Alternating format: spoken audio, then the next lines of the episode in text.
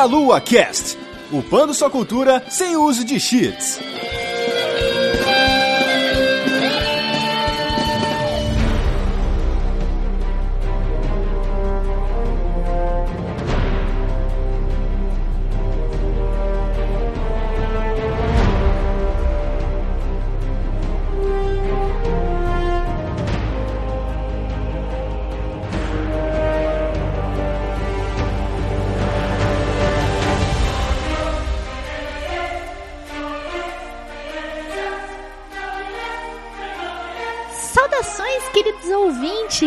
Começando mais um Meia Lua Cast. Aqui é a Vanessa e eu estou aqui com dois colaboradores do Meia Lua porque vamos falar de um assunto que eu acho que muita gente aqui é fã do estilo. Eu estou aqui com o Thiago. Olá! E não, Metroidvania não é um novo Metroid produzido pela Van. Não é. A, a, Van, a Van é muita coisa, mas ela ainda não se tornou uma desenvolvedora. Ainda. Não, não. e eu estou também aqui com o Manuel. Porque Castlevania nunca mais foi o mesmo. Nossa, que triste, cara. Mas é verdade. que melancólico negócio. Enfim, esse tema que a gente, como vocês já perceberam, vamos falar do gênero agora Metroidvania aí, que é a junção de dois dos melhores games aí da história dos jogos aí, Metroid e Castlevania aí, que fazem parte de deixar muita gente aí com a cabeça queimando de procurar o mapa. Mas antes, nós vamos para nossos recadinhos. Muito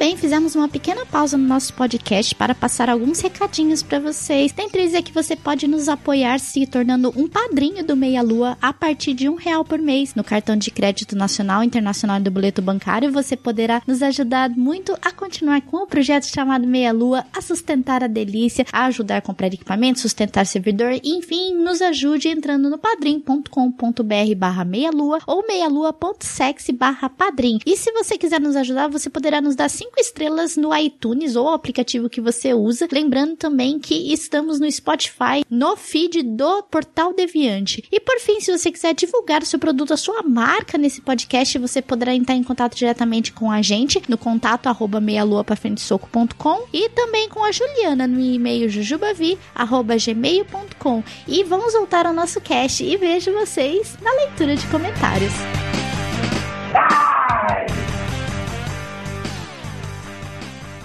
Muito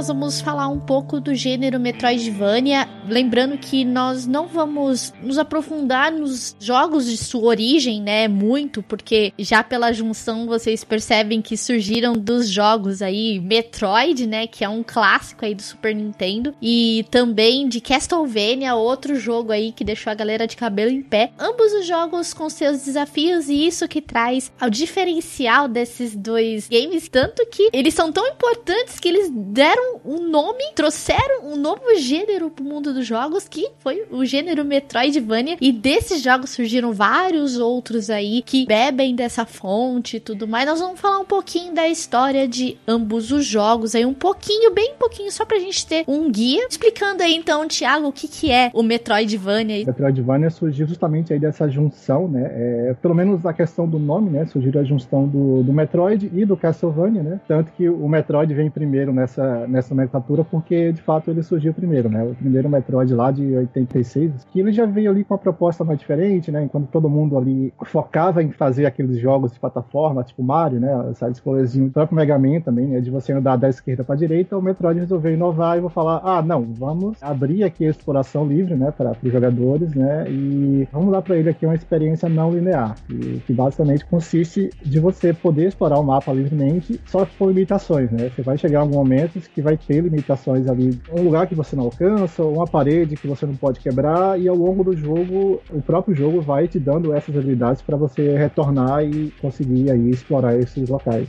Tanto Metroid como Castlevania sobre essa questão de ser linear ou não, eles não são lineares. Na verdade, eu, eu acho que eu diria que eles são semi-lineares. Porque tem hora que eles meio que te obrigam a voltar em determinado lugar. Quando você tem um jogo linear, ele meio que você é obrigado a seguir aquela linha, né, do jogo. Tipo, uma sequência. Por exemplo, eu sempre falo Pokémon, ó, você precisa sempre seguir essa rota para chegar em tal lugar. Beleza, é isso aí. O não linear, você teria que ter meio que o mundo aberto. Você pode ir para onde você quiser e fazer na ordem que você quiser. Aí eu acho que o Metroid, tanto Metroid como Castlevania, ele permite você ir até um determinado ponto, mas tem uma hora que ele não vai mais deixar você ir. Você precisa voltar para fazer tal coisa. Talvez semi-linear. O que, que vocês acham? Olha, eu concordo com você. Eu acho que é perfeito, semi-linear, porque ele não pode ser também algo que é de mundo aberto, né? Porque o que acontece? O jogo geralmente te dá uma meia dúzia de opções no máximo para você seguir, alguns caminhos também obrigatórios. Enfim, se fosse um mundo aberto, por exemplo, você poderia explorar quase todo o mapa e quase nada ia te travar, né? Ou melhor, no máximo os inimigos de nível maior, os inimigos mais difíceis iriam te impedir. Sim. Sabe? Então eu acho que por isso realmente ele é uma coisa que ele não é linear, mas ele também não é mundo aberto. Ele fica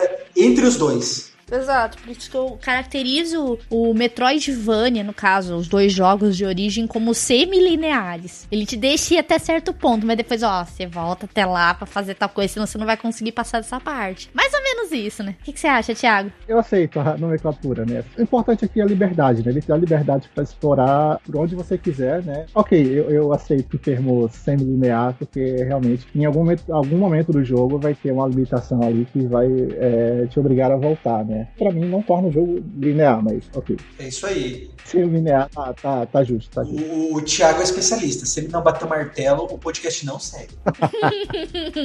Como a gente mencionou, surgiu o primeiro jogo aí nesse estilo Metroid, que começou com tudo isso, né? Em 86, trouxe essa jogabilidade nova de você correr pelo cenário, exploração livre, aí você tem vários inimigos que você vai derrotando e tudo mais. Até antes do Metroid, o Metroid, ok, ele criou essa coisa de você explorar o mapa enquanto é, você mistura o elemento de plataforma, né, que é de um, uma estética 2D, e você explorar o mapa por onde você quiser, mas antes dele ali em 85 já teve ali um joguinho que começava a pensar um pouquinho fora da caixa. Uhum. Desse pensamento de que, de que os jogos de plataforma seguiam da esquerda para direita, pular, atirar, sei lá, como você quiser, de uma forma totalmente linear, assim, né? É, teve um jogo Xanadu, Dragon Slayer 2, que ele saiu só Uhum. pro MSX. E ele era um action RPG, né? Já é outro gênero também, mas ele também inspirou ali o Metroidvania. Você também podia explorar o mapa aberto, né? E falar com NPCs e tal. Em tese ele não tem nada a ver com a Metroidvania, mas ele inspirou o pensamento fora da caixa, né? Tá entendendo? Sim, ele plantou uma sementinha daquilo que vi- viria a ser o novo gênero, né? Não que ele tenha surgido ali, mas aquela cochichadinha no ouvido assim: olha, gente, tá vendo ó, que vocês podem fazer? Não precisa né, ser dessa forma, né? Vocês podem abrir o- a mente aí e tal. Exatamente. Acho que de Metroid, e que eu falo que pra mim é, os melhor, é o melhor jogo do Metroid, é o Super Metroid. Esse aí, cara, insuperavelmente pra mim é o melhor Metroid.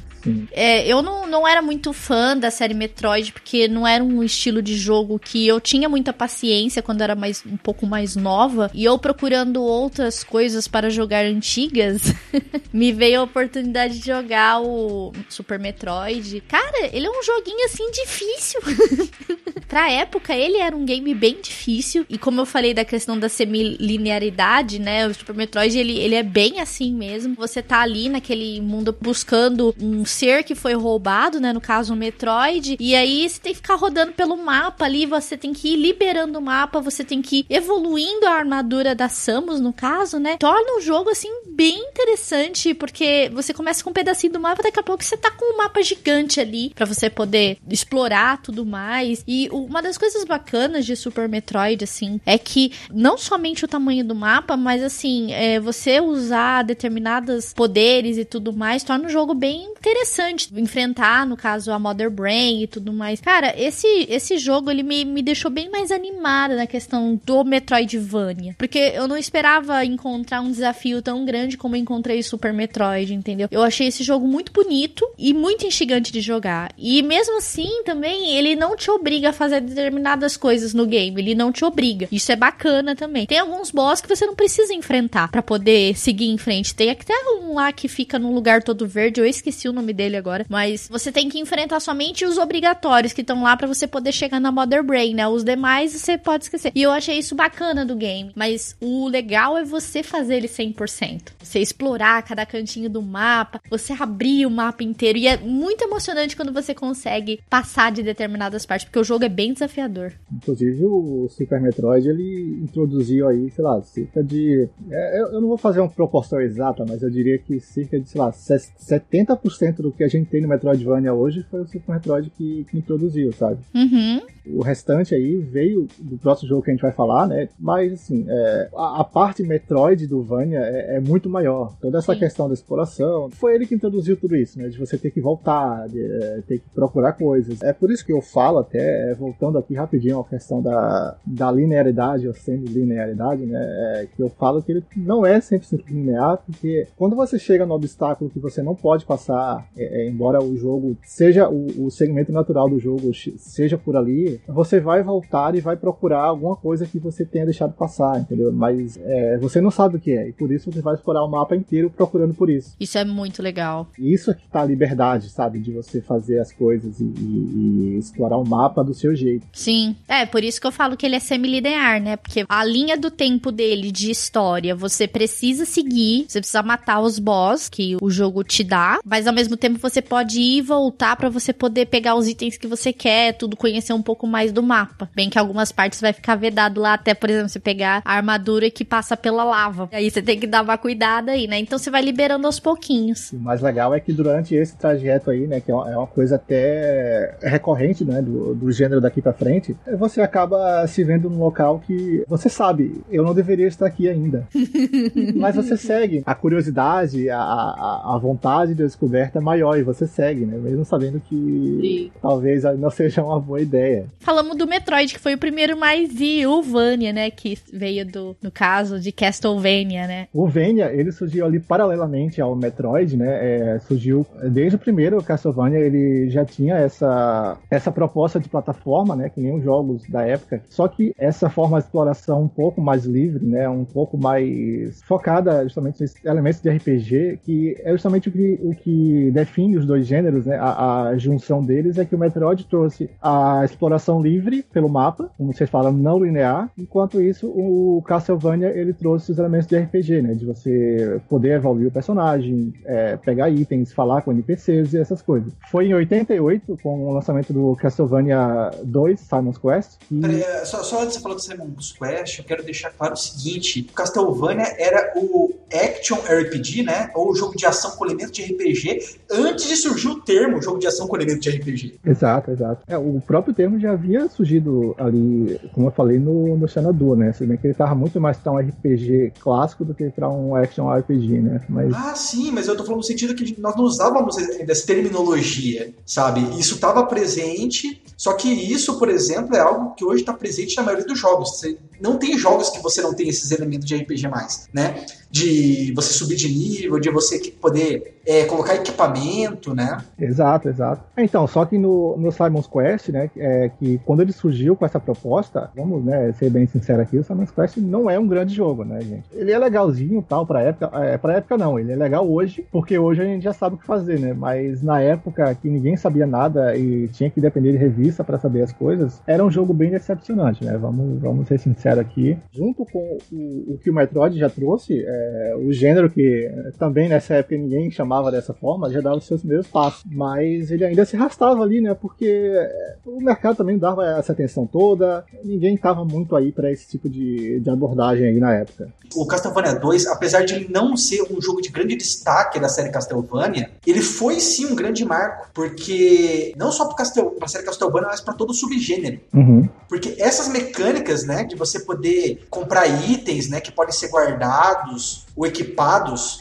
e esses novos modos de explorar o cenário que agora no, no Castlevania 2 você pode se movimentar aí horizontalmente, né? E também entrar em portas que te levam a lugares totalmente diferentes. Enfim, essas coisas vão ser herdadas tanto pelo Symphony of the Night, que vai ser o próximo jogo que nós vamos falar, e também por toda essa onda indie, né, que surgiu aí nas últimas duas gerações. Uhum. Sim. Aí, então, a gente teve é, os dois jogos já dando os seus primeiros passos na época, né? Mesmo ainda que não existia o nome, o termo no mercado. E mais adiante a gente teve aí a consagração, né, desse termo, porque foram jogos realmente das duas franquias que fizeram muito sucesso, aumentou, né, a, a proporção do termo, né, que aí a gente teve Symphony of the Night, que é um jogo incrível. É, eu não joguei muito, mas eu vi várias pessoas jogando, inclusive tem uma amiga minha que ela é fã de Castlevania, principalmente do Symphony, e é um jogo lindo, cara, e eu comecei a gostar muito de Castlevania por conta da história que ele traz, a forma como é feita essa gameplay, no caso, principalmente do Symphony of the Night, eu acho que foi um jogo muito bem caprichado, artisticamente falando, ele é muito lindo, cara. Não, é, é sem dúvida o melhor Castlevania, o melhor jogo da série Castlevania. Sem dúvidas, cara. É. Vamos começar logo falando que é, eu não tenho vergonha nenhuma dizer isso, Symphony of the Night é o jogo que eu mais joguei na minha vida. Jogo até hoje ainda, porque o jogo funciona até hoje, né? Apesar de alguns defeitos, né, tal, mas é um bom jogo até hoje. E o que que ele trouxe desse gênero na, na parte do Vania, né? Qual que foi o que ele trouxe de diferente, assim, que... Ou até mesmo uma coisa mais evoluída e avançada, né, do gênero. Então, a gente, é, eu falei, né, anteriormente que 70% aí do, dos Metroidvanias hoje em dia beberam muito mais de Metroid do que de Castlevania, mas foi o Symphony of the Night que foi o verdadeiro divisor de águas de toda essa geração, assim, de todo esse gênero. Foi quem realmente, digamos, colocou o nome, né, na, na, na, parada, né? Foi quem, ah, vamos juntar os dois. E falou, ah, o jogo foi inspirado em Metroid, mas também ele trouxe os elementos já do, dos Castlevania anteriores, como, como o Simon's Quest, né? Trouxe aquela coisa do action RPG, juntou os dois e aí deu, deu origem a esse gênero chamado Metroidvania, né? Que você usa hoje para rotular qualquer jogo que, que siga essa, essa fórmula. E basicamente ele trazia tudo que Metroid já trouxe, mas você poder evoluir de level, você poder equipar vários itens, várias armas. Ah, então, então é, juntando tudo isso, né? O, o Castlevania, o Symphony of the Night foi o título que melhor unificou as duas coisas, né? Ele pegou a exploração do Metroid e pegou a progressão com elementos de RPG do Castlevania 2. Então ele juntou os dois, fez ali uma coisa só e consagrou aí o gênero, né? Não, não existe, eu garanto a você, não existe uma pessoa hoje que, que goste do gênero Metroidvania e não conheça o Symphony of the Night. O curioso aqui é que o Symphony of the Night ele não fez sucesso instantaneamente, né? Pelo menos em relação à crítica. Ele teve notas baixas para medianas ali, só que foi a divulgação boca a boca do jogo, né? Que colocou ele de volta ali ao topo, virou esse clássico que, que ele é hoje, sendo um sucesso, inclusive até os dias atuais. É, eu acho que assim, ele era um jogo que, como muitos indies atualmente, ele, era, ele tava na frente, à frente do seu tempo. Então acho que demorou um pouco para as pessoas digerirem tudo que ele trazia de novo para ver o quão inovador ele foi. Ele estava à frente e ele também estava atrás do seu tempo, né? Porque na época que ele foi lançado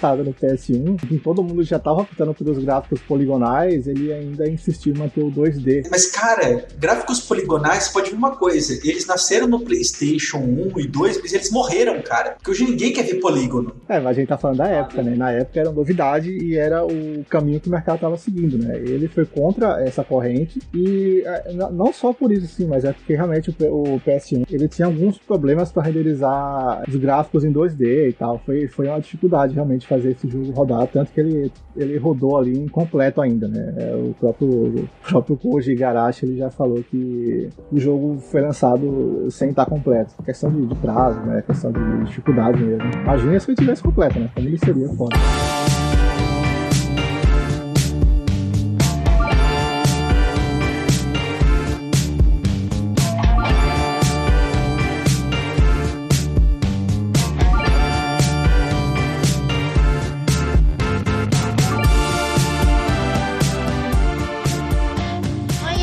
Falou rapidamente sobre os dois jogos que deram origem ao Metroidvania, né? A gente falou bem rápido porque o objetivo realmente não é falar dos jogos, mas falar do gênero, onde surgiu e como que os jogos atuais bebem desse, desses dois jogos, né, que geraram esse gênero. Então aí, quando um, você vê um jogo e você define ele como Metroidvania, o, o que que é que define? Porque como a gente falou, o Metroidvania, ele tem alguns aspectos, algumas características que diferenciam ele dos outros jogos. Então, quando a gente olha para um jogo e fala, esse jogo é estilo Metroid, Castlevania, Metroidvania, enfim, o que que é que define o gênero quando você olha para um jogo? O primeiro é, aspecto que define o Metroidvania, embora haja aí divergência sobre isso, né? Mas eu vou falar isso daqui a pouco, é a perspectiva em 2D, né? Que inicialmente foi introduzida aí por uma limitação técnica da época, é, 8 bits, 16 bits, e hoje virou um fator estético, né? Virou um, uma escolha de, é, de artes. Mas é, eu,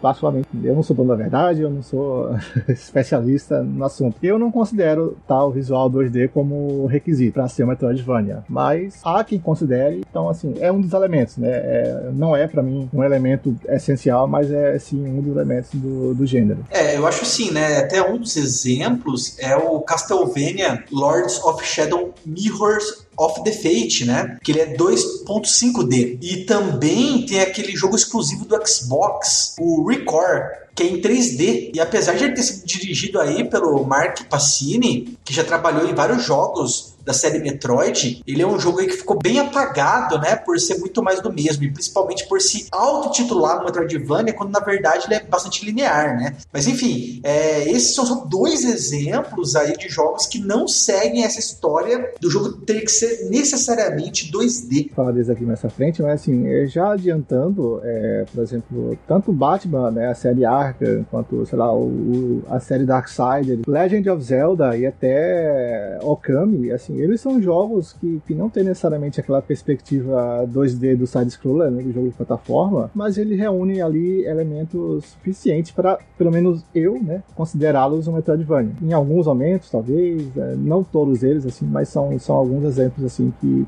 que eu lembrei agora. Então, vocês acham que o 2D, assim, inicialmente não é obrigatório, então, pro Metroidvania, mas que eles consideram um fator importante pro gênero? É, eu acho que atualmente, entendeu? Eu acho que quando o gênero se originou, isso era importante. Hoje em dia, com os indies e com, principalmente com esses jogos, vários jogos experimentais, isso não é mais uma coisa mais essencial para ele poder pertencer a esse subgênero. Muitas vezes ainda acontece, porque né, continua sendo mais barato você animar um jogo em 2D do que é, usar elementos 3D né, e tal. Mas eu acho legal que o jogo seja em 2D, sendo Metroidvania, mas não acho essencial, né, não acho um requisito. Não, com certeza, ainda mais por exemplos que nós demos, né? Quando ele teve exemplos 2.5D e exemplo 3D, foram uma catástrofe.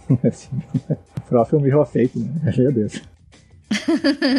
Bom, então a gente tem então a perspectiva 2D e a questão também da progressão do personagem que você pode por level ou por habilidades ou até pelos dois. Você vê, por exemplo, em Metroid, Super Metroid, de novo volto para lá porque foi um dos que eu mais joguei. O Super Metroid você vai fazendo a evolução da Samus pela armadura. Conforme você vai avançando, você vai conseguindo armadura para ela passar em determinados lugares. Então você inicia com uma armadura comum e vai até a armadura final dela, né, que deixa ela também um pouco mais resistente a determinadas coisas e também as suas armas que ela vai adquirindo no decorrer do jogo, né? Porque ela vai ganhando novas armas, novos tipos de tiro, vamos dizer assim, né? É, é um pouco diferente, mas ela vai ganhando isso. A gente tem também o Castlevania Symphony of the Night, que o Alucard, né, ele vai crescendo no jogo e vai ganhando poderes novos para poder enfrentar o Drácula no final, então pode se transformar em morcego, pulo duplo, um monte de coisa, é bem bacana mesmo. No caso, por exemplo, também o Metroid também pode ser só uma bolinha e tudo que eu esqueci de mencionar, mas é uma coisa importante também para se falar que o Metroidvania ele vai ter a progressão do personagem por level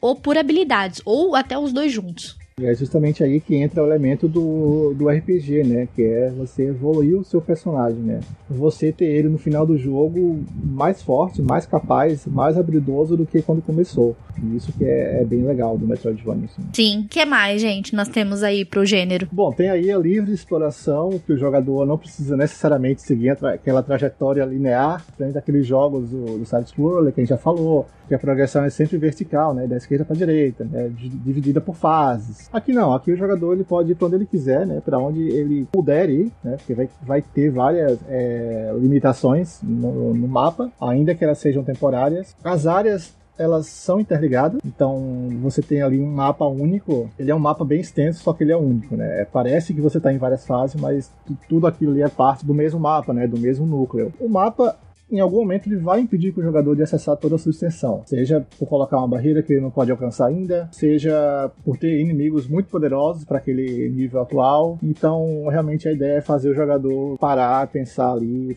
talvez é, né, eu deva procurar outro caminho. E depois ele volta para aquele, né? É, é, isso basicamente que move o, o estilo, é, é, esse tipo de pensamento. Até essa história de você pegar e voltar uma parte no mapa, eu acho que a coisa que ficou mais clássica, né, e que é bastante utilizada por outros jogos, inclusive hoje, é o pulo duplo. Cara, essa história de você voltar, né, que é o backtracking, eu acho que ele é bem interessante até para te instigar. Porque quando você chega numa parte que você sabe, né, como até o próprio Thiago disse, que você não devia estar ali, seja pelos inimigos estarem muito mais poderosos ou por você não conseguir alcançar, cara, isso te instiga de uma maneira que você vai pensando pelo resto do outro caminho que você escolhe, como diabos eu vou superar esse desafio? E o legal é que às vezes parece uma coisa tão impossível, mas quando você consegue o item ou habilidade especial para você superar, você fala: Nossa, cara, como era tão, era tão óbvio, como eu nunca tinha pensado nisso antes. E o legal é que às vezes você se frustra, porque você tenta passar mesmo sem ter esse upgrade, né? É, e, o, e o mais legal para mim do backtracking é essa coisa de você ver um local ali, ah, aquela plataforma não consigo alcançar ainda, e você toma outro caminho. Aí você pega uma habilidade, sei lá, seja um pulo duplo ou habilidade de escalar paredes, e imediatamente você pensa, pô, agora eu posso ir ali. Pô, isso é sensacional, cara. Isso, claro, se você lembrar onde fica o local. E aí vai ser mais uma exploração para você achar é, de novo aquele local que você não conseguia acessar ainda. Uma coisa legal também sobre o que vocês falaram foi essa questão do desafio e tudo mais. Eu me lembrei jogando Super Metroid, teve uma parte lá que é um paredão gigante, sabe? E aí eu olhando, falei, cara, como é que eu vou subir isso aqui? O jogo dando a dica, porque tinha uns passarinhos ali, no, não sei se vocês se recordam dessa cena, que tinha uns passarinhos ali e eles estavam subindo e descendo, subindo e descendo, só que eles estavam pulando pela parede. E eu olhando, gente, como é que vai subir? Os passarinhos subindo. Eles ensinando pra mim, eu não tava enxergando. Falei, cara, como é que eu vou subir isso aqui? Aí eu peguei e disse, falei, ah, eu fiquei, cara, sério, eu fiquei um tempão pensando. Falei, cara, eu, eu tenho que subir aqui, eu só não sei como. Eu falei, deixa eu dar uma olhada. Eu peguei, entrei no YouTube pra dar uma olhadinha, né? Porque eu realmente fiquei perdida. Eu falei, cara, como é eu vou subir aqui? Eu fiquei, eu dei uma olhada no YouTube e falei, ah, não acredito que é isso, cara. Só que aí foi um tempão para descobrir que era para subir, como subir a parede, e mais um tempão para conseguir subir a parede. Porque jogar no, no, no, controle do Super Nintendo é uma coisa, mas você estava jogando no teclado do PC. Nossa! Então, o, o, pra eu subir aquilo lá foi triste. Eu demorei, sério, gente, sem brincadeira, deve demorar uns 40 minutos para conseguir pegar o jeito da subida. Nossa, a hora que eu subi, eu falei, nossa, cara, não acredito que eu consegui, cara. Nunca mais eu passo nesse buraco. Mas o desafio o gênero apresenta é muito bacana. Isso é um elemento legal, entendeu? Porque o jogo, é, nessas horas, o level design do jogo, além de ele te ensinar como fazer, assim, depois que você pega a habilidade, geralmente esse caminho é só de de fato que é, você pode chegar lá de um jeito, mas para voltar, você só consegue voltar depois que você adquirir a habilidade que você foi pegar ali. Isso também é um elemento de level design muito, muito recorrente no, no gênero. Sei lá, você vai ali e de repente você pega um pulo duplo. O caminho da volta todo, ele vai ser com plataformas que você só consegue alcançar no pulo duplo. Isso também é para até para ensinar o jogador, né, a usar aquela, aquela habilidade com mais naturalidade, né, para ele fazer isso com mais frequência. Não, eu acho que uma outra coisa importante, que até teve origem no Castlevania 2, são as dicas. Porque, por exemplo, a Van diz que os passarinhos conseguiam subir. E isso já é uma coisa também, uma dica do level design, sabe? Ele não precisou ser explícito de falar olha, você precisa de tal habilidade para subir. Olha, você ainda não tem habilidade ainda. Mas ela vendo os passarinhos, ela já começou a se inspirar para saber como ela deveria fazer isso. Eu acho que tudo isso daí é level design, cara. Porque hoje em dia, principalmente, o jogador não é burro, entendeu? Ele não quer que você pegue e diga literalmente o que ele precisa fazer. Ele quer aprender por ele mesmo, só que ele precisa aí de uma pequena dica. Sim, até porque se você descobrir sozinho, né? Nossa, você se sente a melhor pessoa do mundo, né? Sim, é muito recompensador. Claro, não que em Simon's Quest eh, alguém tinha como ter eh, né, alguma dica, qualquer pista de que você tinha que se abaixar num cantinho ali por 5 segundos e esperar um tornado vir te buscar. Pelo amor de Deus, né? Ah, não, mas Simon's Quest é o esboço, né, cara? Daí agora que a gente tá vendo aí como é que tá a coisa começando a ser finalizada. Sim.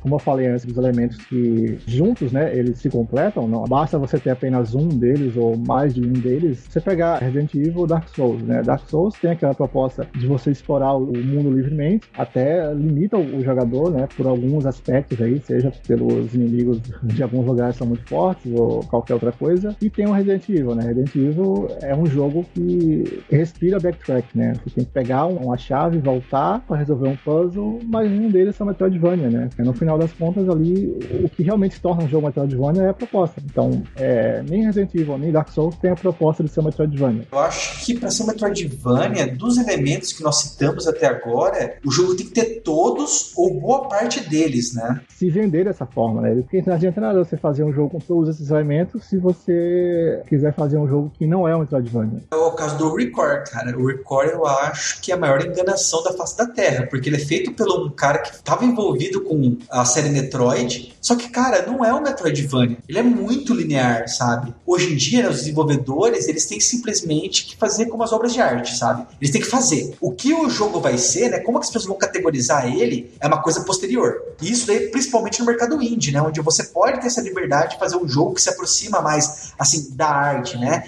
Que ele vai se aproximar mais do que as pessoas vão dizer o que o jogo é, mais do que você vai vender o jogo. É, tem que ter as duas coisas, né, cara? Não pode ter uma só, né? O Record falhou por isso, né? Ele quis ter essa, essa proposta Metroidvania, mas esqueceu dos elementos. Ou você tem proposta, ou você tem elementos. Não, você tem que juntar duas coisas para entregar um, um, produto que seja digno de ser rotulado assim, né? Então, a gente pode seguir em frente sobre o porquê funciona o gênero e tudo. Você pode falar um pouco mais pra gente sobre isso, Thiago? É, funciona para mim, né? Eu não sei quanto aos outros. Eu sou um grande fã do jogo e pra mim funciona justamente é, por tudo aquilo que a gente já falou, né? Que o gênero ele vai ali, o tempo todo ele vai flertando ali com a sua curiosidade e com o desejo ali de explorar, de completar o mapa, né? Aquela sensação da descoberta. Para mim, tudo isso é o que faz, assim, né? O Metroidvania de ser um gênero tão querido, né? Pra mim. Sim, o gênero ele provoca para que você busque mais coisas dentro dele, no caso, o jogo, né? Que você Sim. fique indo e voltando, pega item e volta e faz isso, faz aquilo, abre o mapa, é importante, entendeu? Então, ele incentiva para que o jogador sempre procure fazer isso, né? Faz as pessoas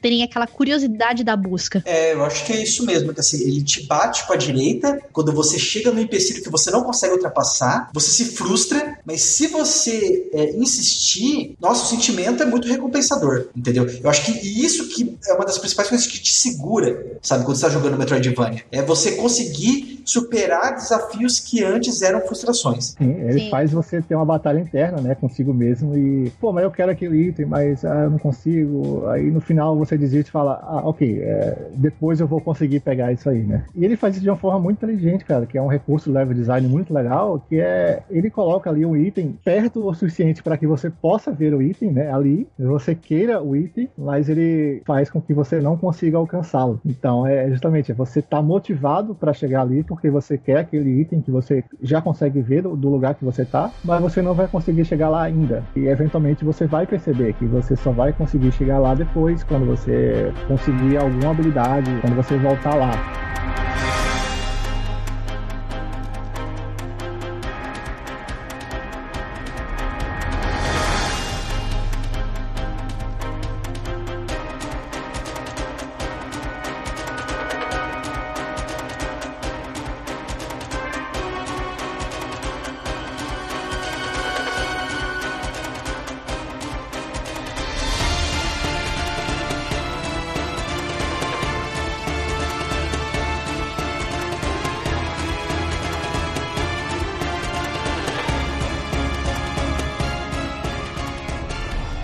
Fez essa base, então agora nós vamos falar rapidinho dos jogos antigos aí, os principais das franquias aí. E depois a gente vai falar dos novos, porque é onde a gente quer focar um pouco mais, é falar dos jogos novos que bebem disso. Então a gente tem aí Metroid Fusion, Metroid Zero Mission, que ambos os jogos que eu mencionei agora são do Game Boy Advance, e do Castlevania a gente tem Area of Sorrow, Circle of the Moon e Harmony of Dissonance, também do Game Boy Advance. Game Boy Advance melhor portátil. e a gente também tem o Castlevania Dawn of Sorrow, Portrait of Run e Order of Ecclesia. E esses aí são do Nintendo DS, né? Que é um console maravilhoso também, um portátil muito lindo. Depois os jogos, tanto o, o Castlevania quanto o Metroid, eles acabaram tomando outros rumos, tudo, tanto de jogabilidade como de perspectiva, entendeu? Aí surgiu aí o Metroid Prime, que adotou primeira pessoa, o Castlevania já foi pra terceira, no ambiente 3D, mas eles ainda carregam elementos do jogo, né? E aí agora a gente pode falar dos jogos mais novos que bebem atualmente dessas fontes aí, falar um pouco por que, que eles bebem dessa fonte, falar um pouco de cada jogo, o que, que vocês jogaram aí dos jogos novos que carregam esse gênero, né, dentro dele. Bem, eu tenho certeza que eu vou esquecer de citar aí alguns títulos muito importantes, mas eu vou focar bastante nos indies lançados nos últimos anos. E para começar, eu gostaria de falar sobre o Rogue Legacy que não apenas é o Metroidvania, como ele também tem alguns elementos de roguelite, né? No caso, assim, ele é um Metroidvania que ele tem permadeath, né? Morreu, tem que começar tudo de novo. Ele tem geração procedural do cenário, ou seja, cada partida vai ser diferente uma da outra, mas mesmo que você morra, você conquista um certo progresso. Mesmo assim, você libera novas classes, né? Você muda algumas coisas na sua dungeon. O grande destaque desse jogo é que, primeiramente, temos aí um artista brasileiro envolvido, que é o Glauber Kotak, né? Que é um animador e produtor em pixel art. Inclusive, nossa arte dele é maravilhosa. Outro grande destaque desse jogo é que cada vez que seu personagem morre, ele é sucedido pelo seu filho, né? Ou pelos seus filhos. Até por isso que o jogo se chama Rogue Legacy, né? Porque é um legado. Então o personagem vai passando habilidades, passando experiências sempre para os seus filhos, depois dos seus filhos para os seus netos e assim por diante. Só que cada um desses personagens é único. Ele tem uma classe própria e também eles vão ter vantagens e defeitos. E cara, os defeitos é uma coisa uma mais engraçada que o outro. O seu personagem, por exemplo, ele pode nascer daltônico, né? Ou seja, você, mesmo como jogador, você vai começar a enxergar o cenário sem certas cores, né? Que os daltônicos não conseguem ver. O seu personagem também pode ter vertigem. Daí, quando você vai jogando, o cenário começa a meio que ondular. E também o seu personagem pode ser um anão, o que faz com que ele fique do tamanho do Mario, sem o cogumelo. Mas mesmo assim ele continua tendo a mesma força. O problema é que ele é pequenininho, né? Ele não consegue pular certas partes, enfim. É, é fantástico. Cara, um título ímpar, que eu não me lembro de ter visto isso em nenhum outro lugar. Você só precisa ter uma certa habilidade com joystick e paciência, porque esse ainda é um roguelite, ele não é um roguelike, né? Porque o like que é, que é, que é insuportável mesmo. Por ele ser light e não like, cada vez que você morre, todo o ouro que você coletou pode ser usado para aprimorar a sua mansão, que é onde teoricamente vive você, a sua mulher e seus filhos, né? Daí o seu filho vai herdar uma vantagem melhor que a sua, né, que é do seu personagem atual, e ele vai ter mais chance de permanecer vivo e quem sabe chegar, né, até o topo, né, até o fim da masmorra. Ele foi um dos jogos mais vendidos da Steam em 2013, né, quando ele foi lançado. E hoje você pode encontrar ele não apenas no PC, mas para quase todas as plataformas, cara. Tem para PlayStation 4, tem para Xbox One, tem para Switch e tem até para consoles aí que já estão já com o pé na cova, né? Como o PlayStation 3 e o Vita. O Rogue Legacy, ele integra aí, né, o, o, o chamado Roguevania, né? Foi justamente misturando esses dois gêneros aí, você falou, né? O Roguelike e o Metroidvania, né? Só que vou ser um pouco do contra aqui, vou discordar. Eu, particularmente, assim, eu não considero o Roguelike um Metroidvania, por assim dizer. Claro que o entendimento não é pacificado, né? Vai, vai ter discordância sempre, eu eu não estou dono da verdade, nada, mas eu não considero. Somente por essa questão de você sempre que morrer, o mapa ele ser gerado novamente, né, de forma procedural, para mim isso tira um pouco daquele elemento que eu considero como essencial pro Metroidvania. Você quer uma coisa mais não linear do que você mudar o mapa toda vez que você joga? É, eu quero poder voltar, né, para aquele lugar, né? A forma como apenas eu vejo. Talvez ele seja um Roguevania, né, como ele é chamado, que ele reúne ali elementos do Castlevania, mas para mim ele não tem tantos elementos de Metroid. É, é um bom jogo, eu gosto do jogo Legacy, joguei bastante. O importante é que ele tem o melhor do Metroidvania, que é a Vania. Né? Acho que a Vania é o melhor de, de qualquer coisa. Depois dessa, a Van tá com o ego assim, nas alturas. Vou falar rapidinho aqui do Guacamole, né? Que é um jogo que foi lançado em 2013. Ele traz toda uma temática mexicana, né? Envolvendo luteador, é, aquele negócio do Dia de los Mortos e tal. Ele mistura o Metroidvania com o Beat'em Up, que é você mata os seus inimigos na porrada, de uma forma bem similar mesmo ao Beat'em Up, que a gente já falou aqui. As paredes se fecham e tal, e você tem que ir batendo na galera até eles morrerem e vai vindo mais e mais inimigos na tela. E ele conta com muito humor, cara, muita referência, a, principalmente a memes de internet. O primeiro, o Guacamole, tá bem datado já quanto a isso, mas o segundo aí ainda, ainda tem umas referências bem mais frescas. Ah, ele faz referências também a vários outros jogos, cara, e é incrível. Sim, é genial, cara. A forma que eles fazem isso é, é muito boa. Pô, faz referência até Ultibox, saca? são, são dois jogos sensacionais, sabe? É, eles têm tudo que o Metroidvania tem que ter. Tem uma arte muito legal, muito divertida, né? É, a forma como ela é feita. E é, é um jogo pô, muito engraçado, muito legal de jogar. É, recomendo. Se isso for um déjà vu, não liguem, tá? Porque isso daí veio direto da minha pauta do Melua News. Mas é um Metroidvania também. Ou será que não?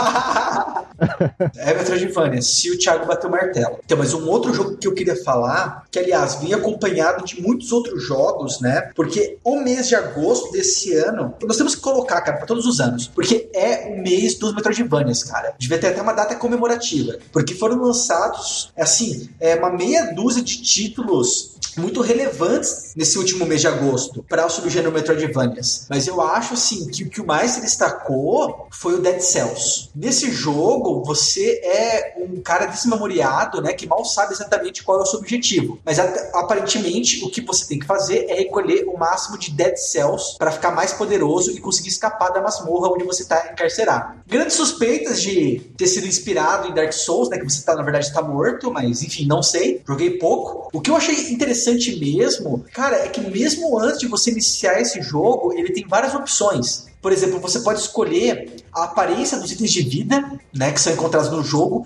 Inclusive, você pode escolher entre as opções aquele frango, tá ligado? Gigante que você acha no Castlevania, sabe? Que você come e recupera a vida. E se, sei lá, se você for vegetariano também não gostar de carne, não tem problema, cara. Você também pode colocar coisas vegetarianas para você encontrar e vão recuperar a tua energia. E ainda nas opções, você pode fazer com que a fonte do jogo se torne pixelada. O que também é legal, porque também é uma outra coisa aí que vai remeter aos Metroidvanias clássicos, né? Os que deram origem aí ao subgênero. E como se isso não bastasse, você pode fazer aí streaming do jogo diretamente do jogo, sabe? Sem você precisar de OBS ou qualquer outro programa. E cara, o jogo, apesar de ele ter sido lançado esse ano, ele é muito fiel sabe, aos, aos seus, seus, patronos aí. Porque ele tem também uma estética em pixel art, cara. Os gráficos dele são muito simples, né? E eu não tô dizendo com isso que eles são feios, mas Cara, mesmo assim, eles são bonitos, porque tudo no cenário parece ter, assim, movimento.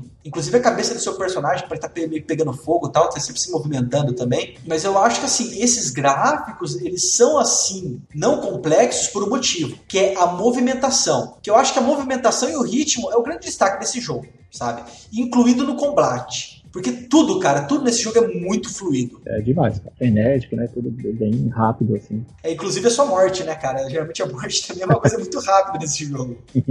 pois é. Bacana, bacana. Eu acho que essa rapidez, ela é bastante recompensada no jogo. Porque ela permite você alcançar certas salas especiais antes que essas portas sejam fechadas. O que eu tô dizendo é o seguinte, por exemplo, você tá no jogo, né? Você tá jogando, e se você for rápido, você consegue chegar em alguns lugares que antes estariam fechados, sabe? O jogo até te avisa, ele fala, ó, faltam tantos segundos para a porta fechar. E se você chegar, você consegue entrar numa sala especial onde você consegue itens, sabe? Itens que vão te ajudar bastante no progresso do game. Então vale muito a pena você sempre jogar o jogo, né? Você jogar no ritmo acelerado, né? Como o jogo já tá te proporcionando. E só para finalizar, né? É, cara, para quem tem problemas aí com outras línguas, o jogo tá localizado em português e os diálogos, principalmente aí do protagonista, são extremamente engraçados. Então, cara, esse jogo tá em português foi uma ótima pedida, cara. Porque assim, mas não é um engraçado de você rir gratuitamente, sabe? É aquele engraçado assim, beirando a tosquice, sabe? O negócio é tão tosco, mas tão tosco, tão ruim que dá risada. Mas é, mesmo assim é muito bom. E, cara, que língua é aquela falada no início do jogo, né? Porque também, além disso, o jogo ele não fala tipo no inglês, por exemplo, com legendas em português. Eles falam um idioma que literalmente não existe, mas é muito divertido ver como os personagens se expressam através dele. Enfim, é uma excelente pedida, sabe?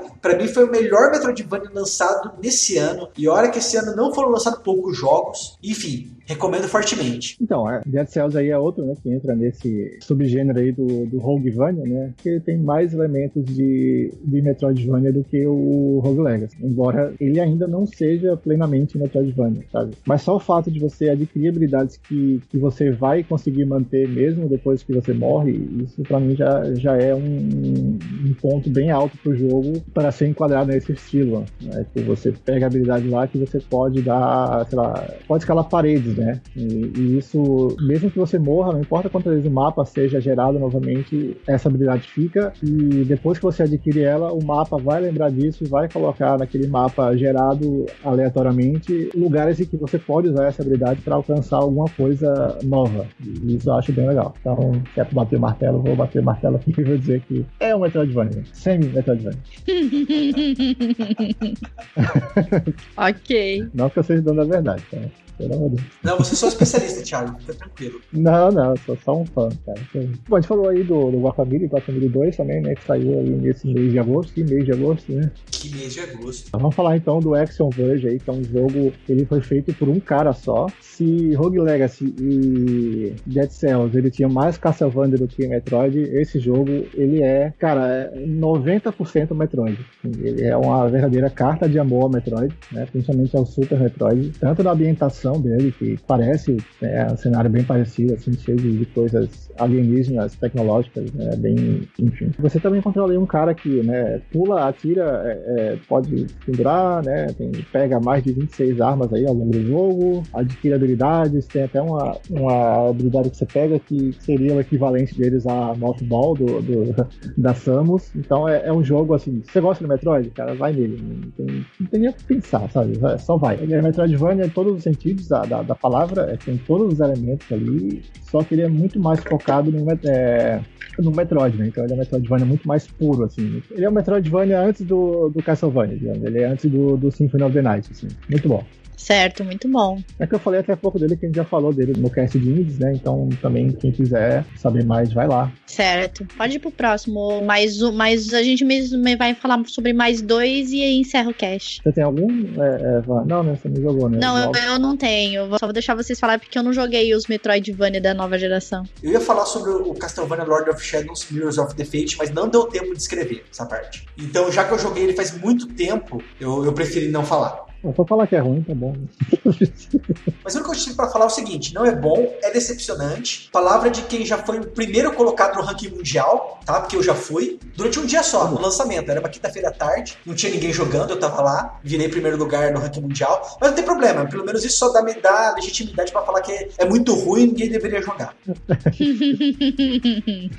então, eu vou é, falar aqui do próximo, que é o Hollow Knight, né? É, jogo aí de 2017, mas que ele ganhou ganhou a versão Void Heart Edition mês passado, se eu não me engano, é desse ano, né? É meio que a edição completa, né? Que também chegou ao PS4. Antes ele era exclusivo de, de Xbox, PC e Switch, mas agora ele chegou ao PS4 também, que é a versão que eu joguei. Cara, que jogo fantástico. Ele é um Metroidvania misturado com muitos elementos de Dark Souls, né? Até a forma de contar a história é bem Dark Souls, né? A história é contada através do próprio cenário, através das coisas que acontecem, diálogos dos personagens, que você vai decifrar decifrando ali o que está acontecendo naquele mundo. É um mundo que todo mundo são, lá, insetos, né? Besouros, eu acho. Aquele mundo ali, aparentemente pacífico, ele está sendo assolado por uma infecção. Né? Novamente, é semelhança com Dark Souls, né? Semelhante aí ao que é o caso do, da, do Hollow, né? Da, da, da maldição aí do, do Hollow, Dark Souls. E é basicamente isso que está acontecendo lá. E você é um cavaleiro que está lá para ver o que é que está acontecendo. Né? E basicamente você vai se aventurando por lá. É, é, você pode melhorar a sua arma, né? Pode recolher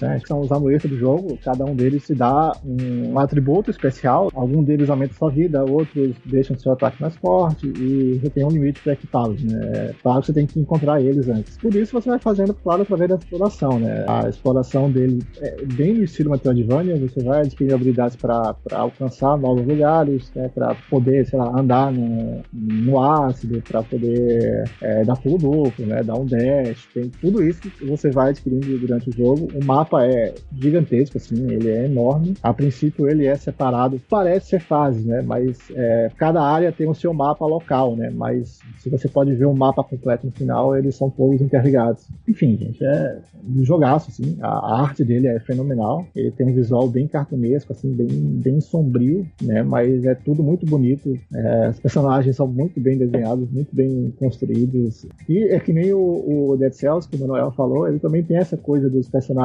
falarem um dialeto que não existe, né? E que deixa tudo bem mais engraçado, assim, mais, mais divertido de se jogar. Fica aí a minha recomendação, o Hollow Knight. Bacana. E por último? Ah, por último, vamos falar aqui do Dandara, né? Dandara, jogo brasileiro aí, feito pela Long Hat House, que também conta uma história, né, bem inspirada aqui na, na nossa cultura, né? Do Finiquim daqui, é, conta a história justamente de Dandara, né? A personagem inspirada na, na guerreira né, histórica e ela luta é, justamente contra essa questão toda do autoritarismo. Ela é uma verdadeira defensora da liberdade, né? Como era a, a sua contraparte real. E o jogo ele tem um, aspecto de jogabilidade muito interessante que ele é um Metroidvania, mas você não anda para frente nem para trás. Né? O personagem não anda. Ela apenas se movimenta se impulsionando verticalmente. Né? Ela pode pular na diagonal, para cima, para baixo e para os lados, desde que haja uma plataforma ali com sal. Né? Sal é, é um elemento do jogo meio metafórico que representa basicamente ali a, a liberdade. Essas plataformas cobertas por sal, basicamente cobertas por uh, pintadas de branco, tempo, é, são lugares que ela podem é, se impulsionar, né? Mas aí ela pode também atirar, pode atacar os inimigos. É um jogo bem difícil, mas também é, ele é bem legal, assim, bem divertido mesmo,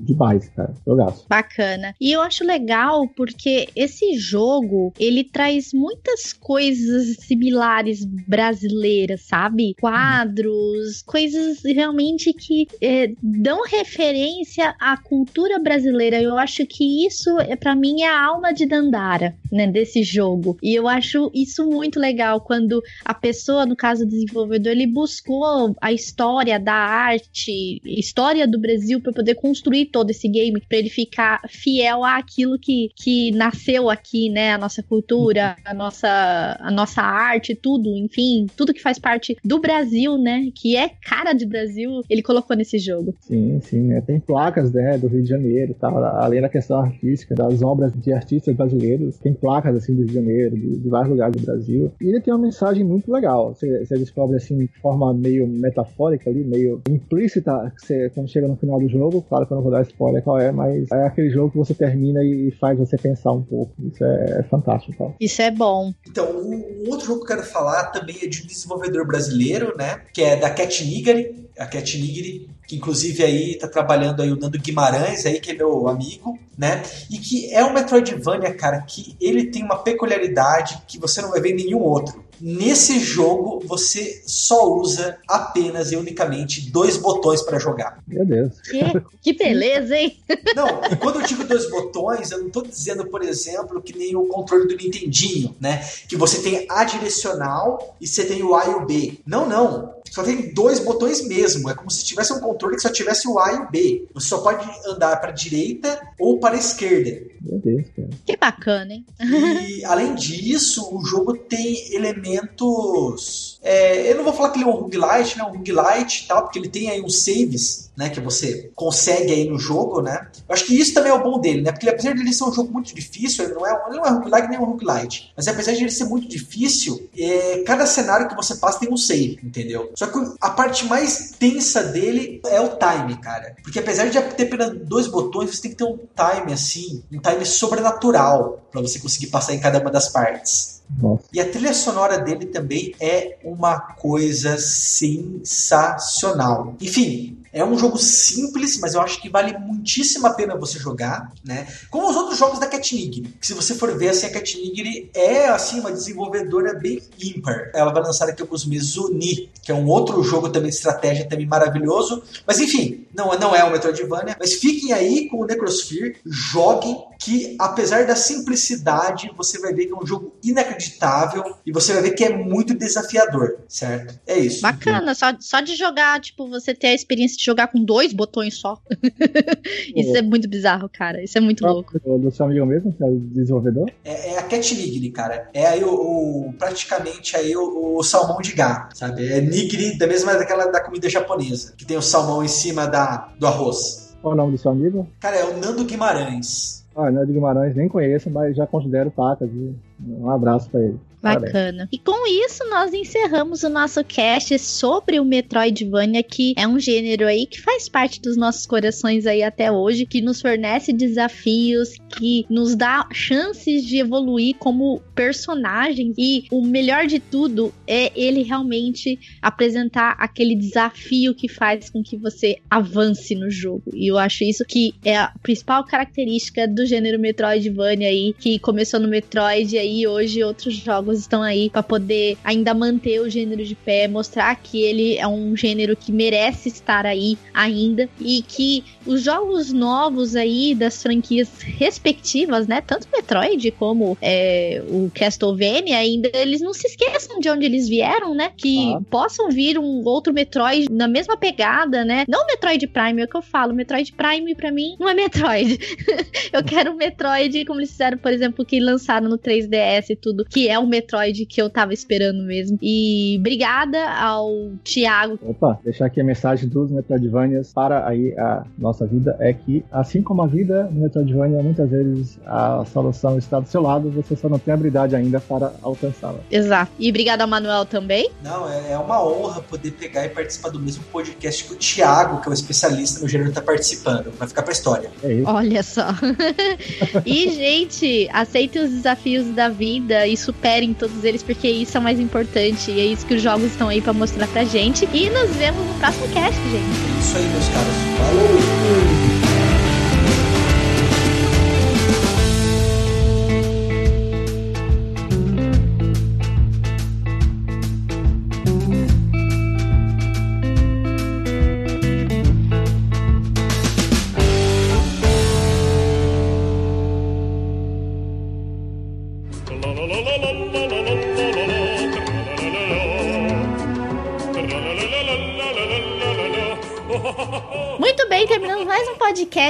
Nós falamos sobre um dos gêneros mais queridos e amados que eu acho que todos nós sofremos desafios com ele, que é o gênero Metroidvania, onde nós abordamos as nossas origens aí através de Metroid, Castlevania e seus gêneros aí que beberam a fonte desses jogos maravilhosos. E eu estou aqui novamente com meu querido amigo de volta aqui, o Socket Jesus Wellington Marquezin. E depois de vários corredores com portas sem chaves, volto para leitura dos comentários do Batidão do Kawaii Desu. E vamos ler os comentários então do cast passado que foi sobre o gênero aí é, novel, é, point and click. Falamos desses gêneros assim tão conhecidos do pessoal aí que gosta muito de história, gosta muito de, de texto, gosta muito de interação com o cenário. E nós falamos das origens dele, os jogos antigos, falamos dos mais novos e Vamos começar a ler os comentários. Agradecemos a todos que hoje nós temos uma pancada de comentários. Eu, Socket, faça as honras. Leia o primeiro comentário no nosso site. Então, vou ler o comentário do Larley Santos. Deixa eu ver se eu entendi. Jogos, aspas, point and click se caracterizam por possuir tal interface com cursor e opções de escolha ou seleção a serem feitas, sendo mais focado na interação. Um jogo estilo visual novel se caracteriza pelos elementos e ou recursos de texto e imagens, estáticas ou semi-estáticas na tela, mantendo uma combinação de interação e narrativa. E um jogo full motion video se caracteriza pelas imagens em live action e a solicitação de interação por parte do jogador em dados momentos como fator de progressão. Jogos como The Walking Dead, da Telltale ou Life is Strange seriam híbridos de visual novel com elementos de point and click. É isso? Dos jogos citados, somente esses dois eu joguei outros me parecem bem desconhecidos. Aí ele continua rapidinho assim, tava vendo aqui o Mad Dog McCree, Imagina se Resident Evil 1 fosse em full motion video. Porque assim, a abertura de Resident Evil já dá aquele meio que terror, né? Imagina se o jogo inteiro fosse feito em, no caso, em full motion video, né? Isso seria bacana. Mas sim, The Walking Dead e no caso Life Strange, ele tem essa mistura. Eles acabam se tornando até um pouco híbridos, né? Porque eles misturam o point and click junto com o visual novel, porque você conta uma história através, né, do no caso dos personagens e tudo mais, e tem cutscenes que envolvem várias coisas. Então, o The Walking Dead e o, no caso, Life is Strange, eles misturam os dois elementos. O que, assim, o, o jogo não impede de você fazer isso. Você pode misturar. Fica até bacana isso aí. Ah, exato. A partir do, também do Life Strange, que você tem a mobilidade do herói, mas a base da, de todo o jogo é uma narrativa com as suas escolhas, né? Então, isso é, é um fator fundamental desse, desses jogos principalmente desses visual novels que estouram por aí, principalmente mais do Japão, né? Que tem bastante visual novel, né? Sim. Eu acho que muitos daqueles RPG makers que eles lançam tem muito visual novel, né? Mas uh, teve até recentemente aquele, eu não sei, eu não, eu não lembro o produtor, eu até mencionei ele no, no cast e ele é bem novel mesmo, porque é, eu acho que você só escolhe algumas partes assim bem importantes, que é aquele Doki Doki, né? A gente mencionou ele no cast e é um jogo pesado e eu falo de novo que é responsabilidade sua se você esse jogo, porque é pesado. Eu não recomendo isso para pessoas que possuem gatilhos emocionais jogar esse game, então responsabilidade sua, não faça isso. Mas é um jogo bem mais assim visual novel, você interage pouco com com o jogo. Você só faz escolhas nos momentos mais cruciais, ou até, tipo, fazer uma brincadeirinha ou outra, o jogo traz bastante isso, né? Mas é bem bacana quando o jogo ele faz essa mistura dos, de dois gêneros, que fica bem mais legal. Mas muito obrigada, Darley Santos, pelo seu comentário. E agora eu vou ler o comentário do Marcelo Deves. Ele diz o seguinte: Olá, galera da Delícia. Existem muitos jogos que misturam visual novel com outros estilos de jogos para tornar os jogos mais envolventes. Penso que essa mecânica do visual novel bebem bastante do RPG, que também possui grande foco na história. Peguei para jogar de bobeira o citado Doki Doki Literature Club, recomendação de um amigo. Pensei, tá, de graça mesmo, vou ver no que dá. No outro dia, praticamente estava em posição fetal no canto do quarto. Realmente não parece, mas é pesado. Eu avisei. eu avisei que era pesado. Vou deixar aqui o link para quem se interessar em jogar em português. Eu joguei ele em português. Inclusive, eu baixei a. Porque eu não entendo inglês, eu não leio. Então, é, para mim ia ficar muito difícil ter que ficar toda hora traduzindo o que os personagens estão falando.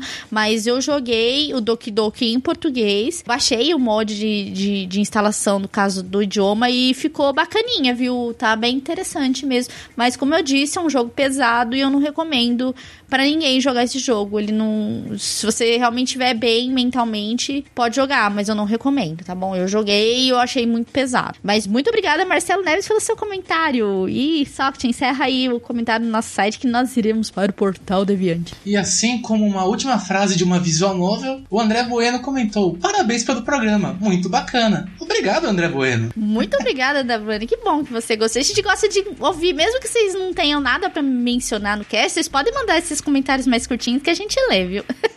e agora nós iremos para o portal Deviante, onde nós leremos os comentários lá para vocês. E obrigada a todos os deviantes que deixaram os comentários de vocês aqui. E então vamos começar aqui a ler os comentários no portal Deviante. E eu vou começar com o Ian Sintra. Ele diz o seguinte: O último que joguei desse gênero foi o Dream Dead. Tava tudo em inglês meu nível da língua me fez cansar com o tempo. Mas até onde joguei foi divertido. A história é a seguinte: um pai solteiro, seu personagem personalizado. E a sua filha, ela é demais e colocou um coraçãozinho. Se mudam para uma nova cidade. E ao chegar lá, você vai conhecendo outros paisões, interagindo com eles.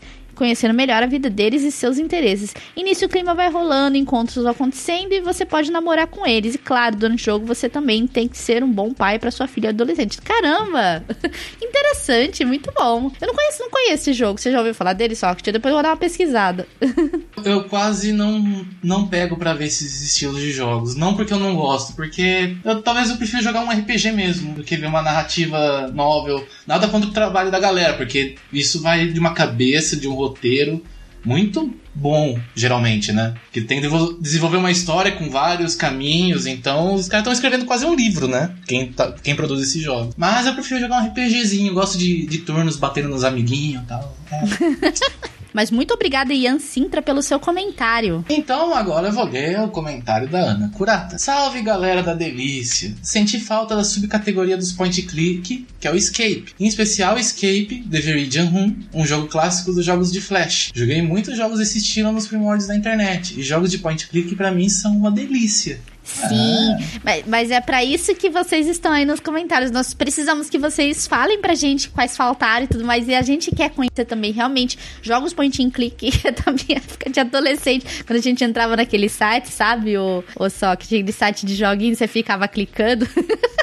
Era bem bacana mesmo. Os jogos point and click são clássicos. São, são. Ah, na verdade, é, é o que meio que dava para fazer também, né? A galera produzia porque era mais fácil, né? Nos primórdios da internet, coisinha mais simples. Tudo bem que na net de escada ficava um tempo para carregar o joguinho, mas valia a pena. é isso aí, mas muito obrigada, Ana Curata, pelo seu comentário. E agora eu vou ler o comentário do Thiago André. Adorei o cast como sempre, saindo na quinta-feira melhor ainda. Afinal, sexta-feira tem se tornado a hora do Rush Podcastal. Joguei muitos poucos games de visual novel na minha vida.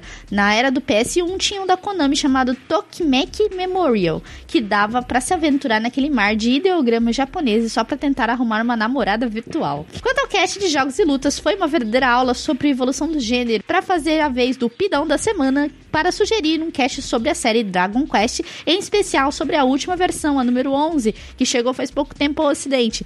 Já muito grato e me perdoe pelo comentário falastrão.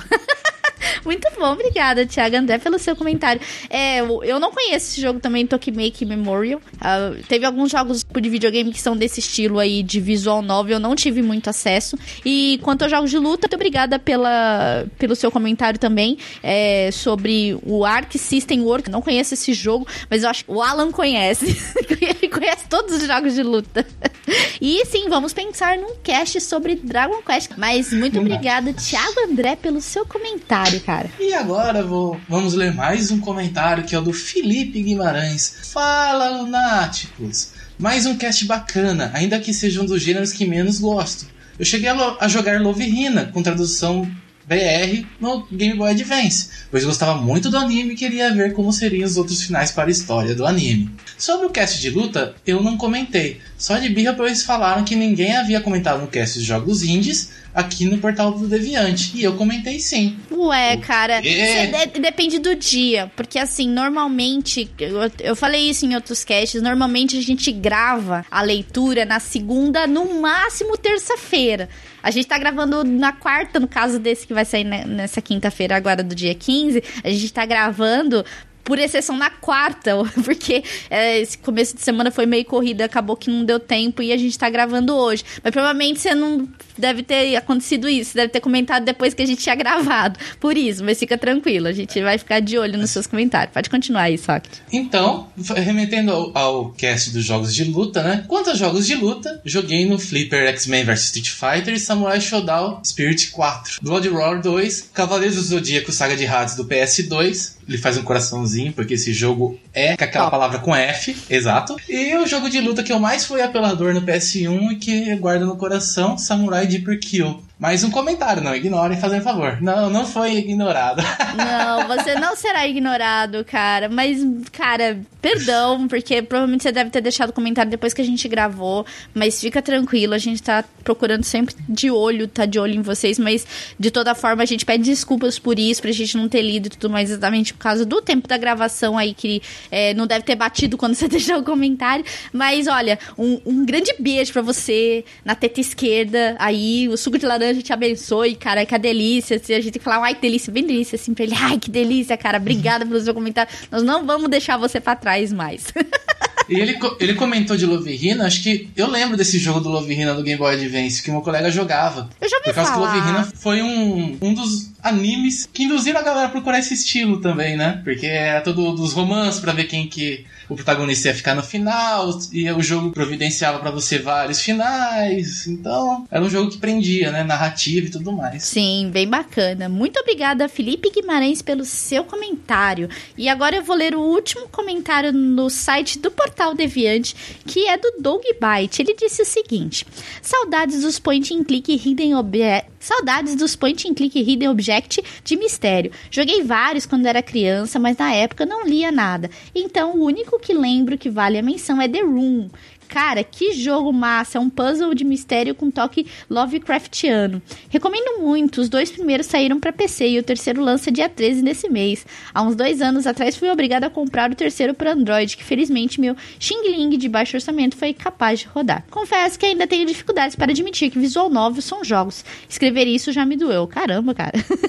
Provavelmente por só ter jogado jo- umas bem ruins.